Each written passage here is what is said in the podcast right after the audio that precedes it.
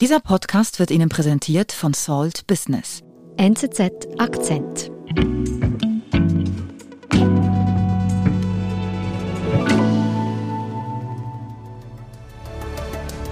Time for some business news now. China's second largest property group, Evergrande, is in deep financial trouble. Immobiliengigant Evergrande. Evergrande wankt und droht, andere So what would a mitzuziehen. possible collapse of this company mean for China Seit Wochen hört und liest man immer wieder von Evergrandes Evergrande, aus China. Die Finanzwelt ist irgendwie gestresst, verschiedene Expertenmeinungen, 2008, die hat die ganze Welt erschüttert. Da gibt es bedingte Parallelen, also in beiden. eine Nachrichtenflut. Ein Risiko für die Finanzstabilität.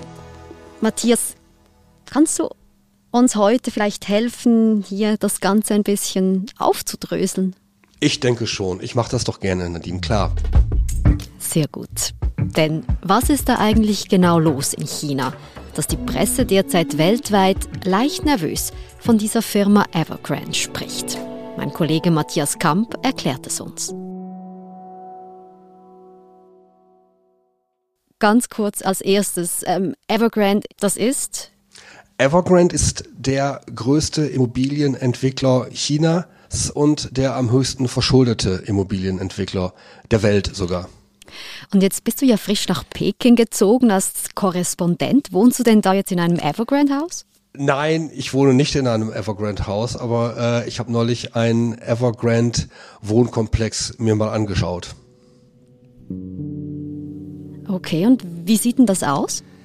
Naja, ich bin da rausgefahren dann hier aus der Innenstadt. Es war ein bisschen außerhalb, etwa eine Stunde mit dem Auto und da war eben dieser schicke Luxus-Compound mit dem schönen Namen Evergrande Palace. Da gibt es einen, einen, einen schönen Park mit Skulpturen, mit, mit, mit Gras und Grün und eben dann diese Wohntürme mit zum Teil mehr als 20 Etagen mit ganz viel Luxus-Apartments, von denen die teuersten vor drei Jahren für fast 19.000 Franken für den Quadratmeter auf den Markt gekommen sind. Und auf meinen Nachfragen und auf meinen Recherchieren stellte sich dann heraus, diese Wohnungen stehen alle leer. Mit anderen Worten, sie sind alle verkauft, stehen leer, ein reines Spekulationsobjekt. Ui, also was ist denn da los? Naja, was ist da los? Das ist eben das Modell, so wie der chinesische Immobilienmarkt funktioniert, ja. Also es gibt relativ begrenzte Anlagemöglichkeiten hier in China. Leute haben sehr viel gespart. Immobilien ist eben einer der relativ wenigen Sektoren im Vergleich zu anderen Ländern, in denen man Geld anlegen kann. Leute stürzen sich auf Immobilien. Dazu kommt dann, dass eben Immobilienkonzerne sich das zunutze machen und eben in den vergangenen Jahrzehnten gebaut haben, als gäbe es kein Morgen. Ja, also sie haben Land gekauft von den Lokalregierungen und dann Immobilien gebaut. Genau, also du sprichst es hier an. Wie funktioniert dieses Geschäftsmodell von Evergrande denn jetzt genau?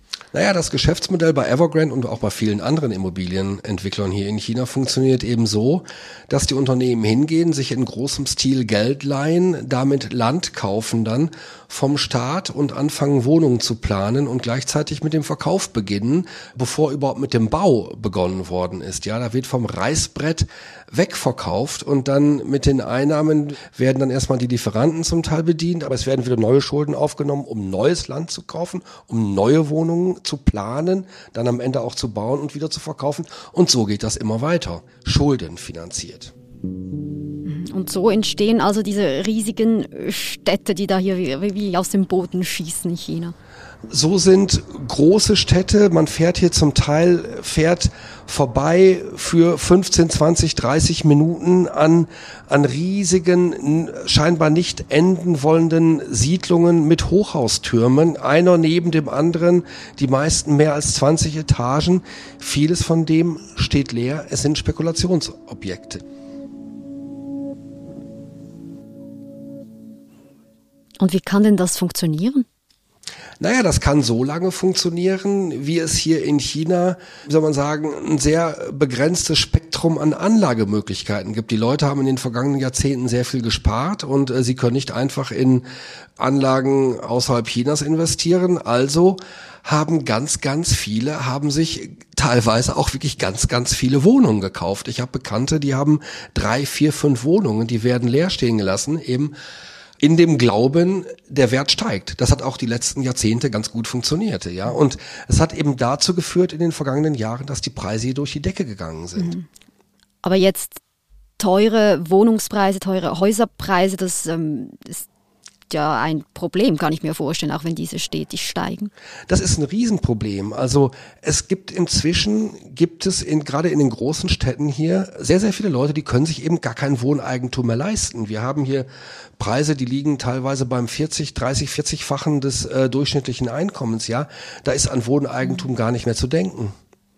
Und macht denn die Regierung da nichts? Also es war in den vergangenen Jahrzehnten so, das muss man einfach so sagen, die, die Regierung hat nichts gemacht, sie hat es laufen lassen. Viele Leute haben auch sehr gut dran verdient.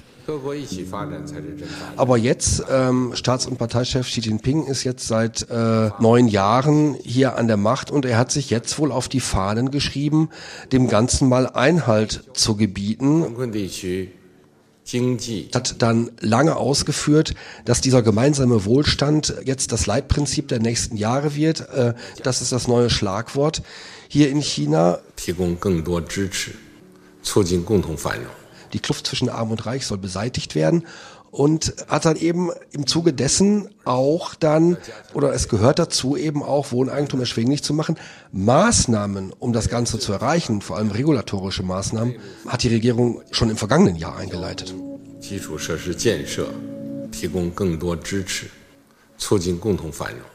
Was sind denn das für konkrete Maßnahmen? Naja, man ist dann hingegangen, also zunächst ähm, war dann noch Pandemie im ersten Quartal und hat dann wieder die Schleusen weit geöffnet, um dann die Wirtschaft zu stimulieren, auch äh, was Immobilien angeht. Aber dann im Sommer hat man angefangen, auf die Bremse zu treten und hat dann dafür gesorgt, dass der Zugang zu Hypothekenkrediten schwieriger wurde. Man hat dafür gesorgt, dass Geschäftsbanken nicht mehr unbegrenzt Kredite an Immobilienfirmen vergeben. Man hat neue Vorschriften erlassen, was Verschuldungsobergrenzen für Immobilienentwickler angeht. Ja, man hat dafür gesorgt, dass die Landvergabe auf lokaler Ebene anders geregelt wird. Ja, es ist sogar über eine Immobiliensteuer diskutiert worden. Also diese Maßnahmen sind alle schon im vergangenen Jahr erlassen worden. Ähm, was heißt das denn jetzt, diese Maßnahmen der Regierung, die eben dazu da sind, um die Wohnungspreise zu senken? Was heißt das für Evergrande? Das führte eben dazu, dass dieses fragwürdige Geschäftsmodell, bei dem dann auf Schuldenbasis erstmal gebaut wird und verkauft wird, bevor überhaupt mit dem Bau angefangen wird, ja, irgendwann nicht mehr funktionieren konnte, weil die Zuflüsse an Liquidität immer knapper wurden und das Rinnsal immer kleiner wurde, ja, und dann hatte Evergrande mehr und mehr Mühe, seinen Verpflichtungen auch gegenüber den Gläubigern nachzukommen, ja. Also Evergrande muss Kredite zurückzahlen, muss Zinsen auf diese Kredite zahlen und muss Obligationen äh, bedienen, Zinszahlungen darauf leisten und das dieser Prozess, der normalerweise wie eine geölte Maschine läuft bei einem gut geführten Unternehmen, begann auf einmal nicht mehr zu funktionieren. Dieser, diese, diese Maschine, die normalerweise gut geölt ist, die äh, geriet ins Stottern. Und wann hat sich denn das so zugespitzt?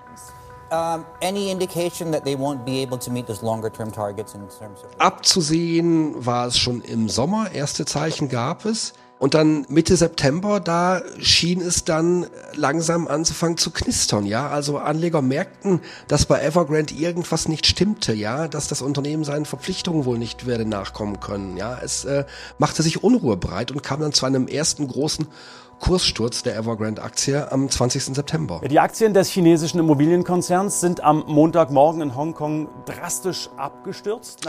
Das waren turbulente Tage dann danach, ja, oder turbulente Wochen kann man sogar sagen. Evergrande war ständig in den Schlagzeilen, ja, und man konnte dann im Kalender konnte man genau sehen, an welchen Tagen wieder Zinszahlungen auf Obligationen fällig wurden, also sowohl im Ausland als auch im Inland. Und dann hat man an diesen Tagen eben gesehen, oh, Evergrande zahlt ja nicht. Die Frist für eine anstehende Zinszahlung schweigend verstreichen lassen.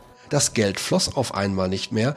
Und dann saßen dort die Gläubiger im Ausland und warteten auf ihr Geld und das Geld ging nicht ein.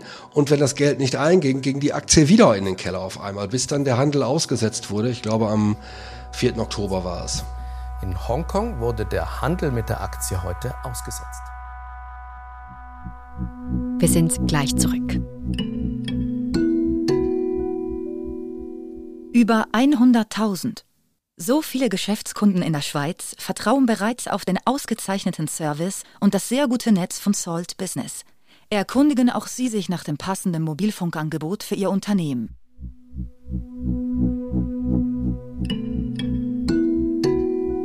Also und über allem schwebt irgendwie so die Angst vor dieser totalen Zahlungsunfähigkeit von Evergrande also. So ist es, genau. Über allem schwebt diese heraufziehende oder drohende Insolvenz von Evergrande. Evergrande hat dann, wenn dann eine Deadline verstrichen ist für eine Zinszahlung, noch 30 Tage Zeit, seinen Verpflichtungen nachzukommen. Aber sollte der Konzern auch dann 30 Tage danach seinen Verpflichtungen nicht nachgekommen sein, gilt er als insolvent. Er muss dann Insolvenz anmelden. Und jetzt, so Stand Ende Oktober, kommt es zur Insolvenz, weiß man das? Also sicher ist das noch nicht, aber ich würde mich sehr wundern, wenn es am Ende nicht zu einer Insolvenz käme. Und jetzt, wenn jetzt der Immobilienriese in China wirklich bankrott geht, was heißt denn das jetzt für das Land, wenn hier Evergrande untergeht? Also die Evergrande ist wirklich so groß, einer der, der, der Gorillas im Ring hier in diesem Immobiliengeschäft, ähm, das für Chinas Wirtschaft enorm wichtig ist, dass wenn der Konzern dann untergeht, ja, doch schon Befürchtungen gerechtfertigt sind, dass er andere mit in den Abgrund reißen könnte. Man muss sich vorstellen, Evergrande baut Wohnungen im ganzen Land, in jeder Stadt, in jeder Provinz, ja. Und ähm, wenn das auf einmal nicht mehr passiert, dann haben auch Unternehmen wie, sagen wir, Zementhersteller, wie Lieferanten von Glas, von Möbel, von Keramik, von Fliesen, die haben alle Probleme. Und äh, bei dieser Größe des Evergrande-Konzerns könnte das dann zu ganz, ganz vielen Unternehmenspleiten, bei kleinen, bei mittleren, auch bei ganz kleinen Unternehmen führen, ja. Ich meine, das hat natürlich für die chinesische Wirtschaft gravierende Auswirkungen, wenn man bedenkt, dass inklusive nachgelagerter Industrien wie Bauwirtschaft, wie Lieferanten, Zement, Stahl, Glas, Keramikindustrie, alles in allem etwa 25 Prozent der chinesischen Wirtschaft ausmacht, dann ist das Risiko beträchtlich. Ne? Und das andere ist natürlich, dann, was passiert mit den Werten der Wohnungen, die die Leute in den letzten Jahrzehnten hier gekauft haben? Riesige Haushaltseinkommen, Vermögen sind in Immobilien gebunden, ja. Leute werden zurückhalten beim Immobilienkauf. Die Preise sinken, ja. Also damit auch die Preise der Wohnungen, die sich die Leute zugelegt haben in den letzten Jahren. Das ist eine Wertvernichtung, eine Wohlstandsvernichtung. Die große Gefahr ist eine Abwärtsspirale hier im Immobilienmarkt aus Kaufzurückhaltung, weil potenzielle Käufer nervös sind und vorsichtiger sind. Kaufzurückhaltung führt zu fallenden Preisen, führt dazu, dass noch mehr Immobilienentwickler in die Pleite schlittern, ja, und, und das ist die große Gefahr, dass da eine Spirale in Gang kommt, die nicht mehr aufgehalten werden kann. Jetzt liest man ja im Zusammenhang mit Evergrande auch davon, dass es die ganze Weltwirtschaft ähm, betreffen könnte, also Stichwort Finanzkrise. Könnte es so weit kommen, wenn Evergrande bankrott geht? Also ich halte es für sehr unwahrscheinlich, dass es bei einem Evergrande-Bankrott zu einer Krise wie im Jahr 2008, 2009 kommen könnte. Also das eine ist, westliche Banken und andere Finanzhäuser halten relativ wenig Evergrande Schuldtitel, ja. Also die Verschuldung ist vor allem im Inland hier in China. Also bei Evergrande sind es, glaube ich, sieben bis acht Prozent, die ausländische Banken halten, ja. Also die Schulden sind unter dem Strich sehr chinesisch. Dazu kommt, dass wir hier immer noch einen recht geschlossenen Kapitalmarkt haben. Also hier kann nicht in großem Stil Kapital abgezogen werden, so dass dann die Wirtschaft zusammenbrechen würde. Ja, aber nochmal, und das ist vielleicht ganz wichtig, also ein Flächenbrand und ein Übergreifen dieser Evergrande-Krise auf andere Anbieter, auch Immobilienentwickler, ist nicht ganz ausgeschlossen. Ja, also Evergrande wird wohl nicht von der Regierung gerettet werden, weil die Regierung hier wohl auch ein Exempel statuieren will, dass hier nicht jeder gerettet wird, um dieser Schuldenmacherei jetzt mal Herr zu werden hier. Mhm. Also dass am Ende in diesem Sinne die Welt trotzdem betroffen wird, weil China als große Wirtschaftsmacht schwächelt wegen einer internen Krise? So ist es. Also wenn wir dann davon ausgehen, dass wenn es da zu einer Immobilienkrise kommt, mit den Szenarien, die ich eben skizziert habe, mit Abwärtsspirale und so weiter, das natürlich aufs Wachstum hier drücken wird, ja, also die Nachfrage dann schon ein Stück weit nachlassen dürfte hier in China, ja, also dass dann womöglich auch ausländische Unternehmen hier in China Schwierigkeiten bekommen werden, der Absatz dort sich verringern könnte, das hätte schon Auswirkungen, ja, also äh, bei einer Wachstumsschwäche, die eine Immobilienkrise hervorrufen könnte in China. Hm. Aber höre ich da hier raus, die Auswirkungen, die sind doch noch relativ offen. Ja, um ganz ehrlich zu sein, dem ist wohl so, ja. Hm. Und wenn jetzt aber die Auswirkungen zwar noch offen sind, Matthias, können wir hier trotzdem jetzt schon etwas mitnehmen von, von der Geschichte Evergrande? Ich glaube, wir können auf jeden Fall etwas mitnehmen. Also es ist ja doch so, dass wir bisher noch keine Anzeichen von Seiten der Regierung, von Seiten der Finanzaufsicht haben, dass Evergrande gerettet wird oder dass Staatsbanken angewiesen werden, das Unternehmen wieder mit Liquidität zu versorgen, um eben diese akute Krise dort zu beenden. Nein, das hat es nicht gegeben bisher und das ist ein ganz klares Indiz dafür, dass die Regierung hier offenbar bestrebt ist, die Wirtschaft hier auf ein solideres Fundament zu stellen und man wirklich weg will von diesem Wachstum auf Pump und äh, Schulden machen, um fragwürdige Investitionen hier anzustoßen. Also weg will von diesem ungesunden, Xi Jinping bezeichnet das oft als, als, als fiktives Wachstum, davon weg will. Kann man sagen, dass hier Evergrande von dieser Praxisänderung, dass Sie darunter leiden? Man kann auf jeden Fall sagen, dass Evergrande, dieser Immobilienkonzern, der über Jahre auf Pump gewachsen ist, das erste prominente Opfer der Neuausrichtung der chinesischen Wirtschaft ist.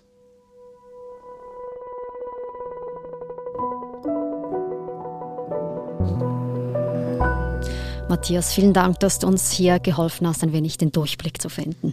Sehr gerne. Danke dir auch, Nadine. Das war unser Akzent. Ich bin Nadine Landert. Bis bald.